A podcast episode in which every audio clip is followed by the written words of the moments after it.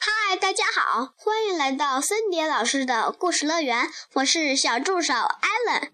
今天我要给大家推荐的是《请相声妙小姐》系列之《话匣子小姐》，作者是英国的罗杰·哈格里夫斯。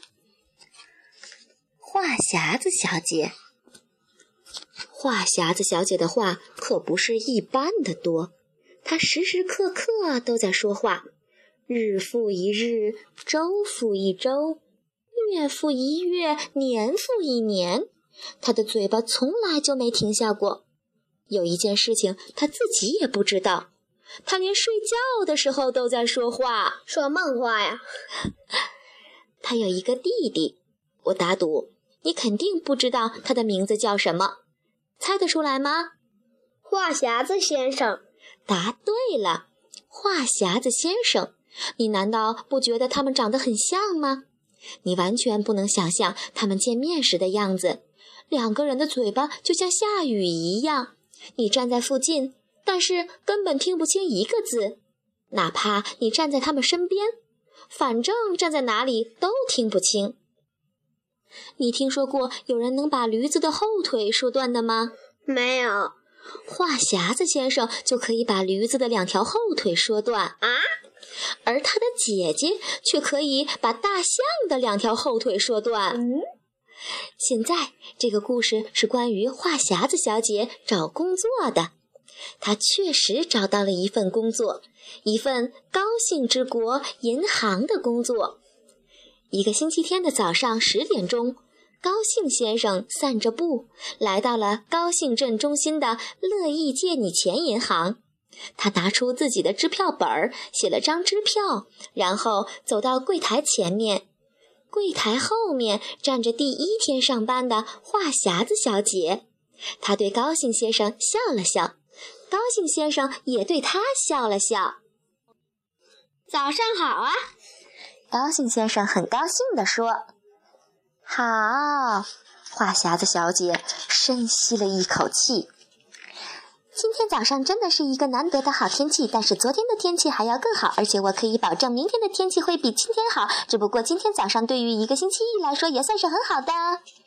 然后他说呀说呀，直到银行要关门了，他才停下来。高兴先生还站在那里，惊奇地张着嘴巴。他已经在这里站了四个小时了。现在，话匣子小姐接着说。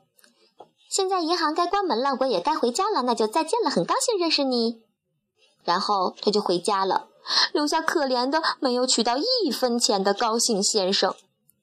第二天早上，话匣子小姐就被开除了，但是她很快为自己找了个新的工作，在一家餐馆多吃点餐馆。那是星期二的中午，贪吃先生走进了多吃点餐馆。坐在他平时坐的角落的位置上，他经常在星期二去那里，因为那天餐馆会有加大份的食物。服务员过来问他要点什么菜。今天都有什么汤？贪吃先生问服务员。好吧，那位服务员也就是话匣子小姐，她对贪吃先生说。今天的特价汤是番茄汤，可是我们菜单上还有别的汤，比如牛尾汤，还有蔬菜汤，还有鸡汤和鸡汤面条。其实我们还有很多别的餐前菜，比如……然后他一直说呀说呀，直到半夜。贪吃先生只是坐在那里，充满惊诧地听着。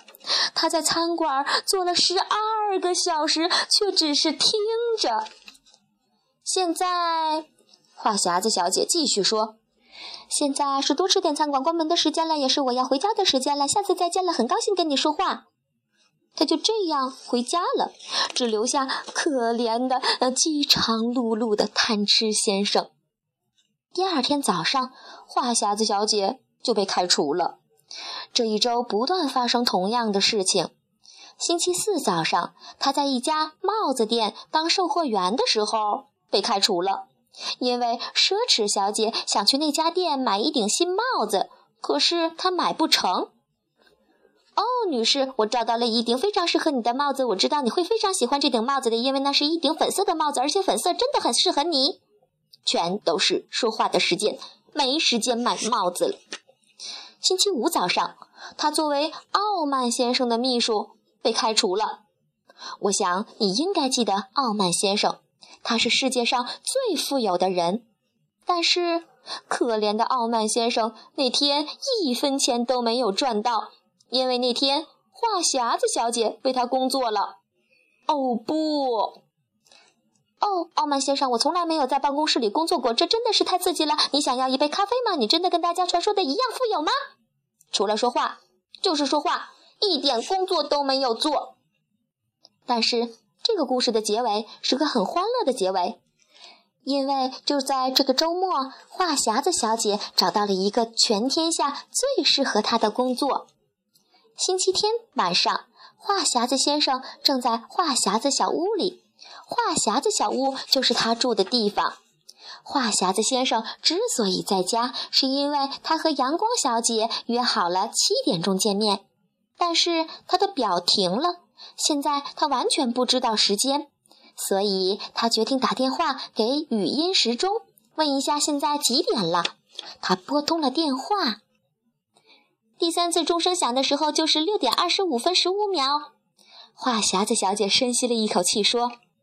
滴答滴答滴答，第三次钟声响的时候就是六点二十五分二十秒。滴答滴答滴答，呃，真有意思。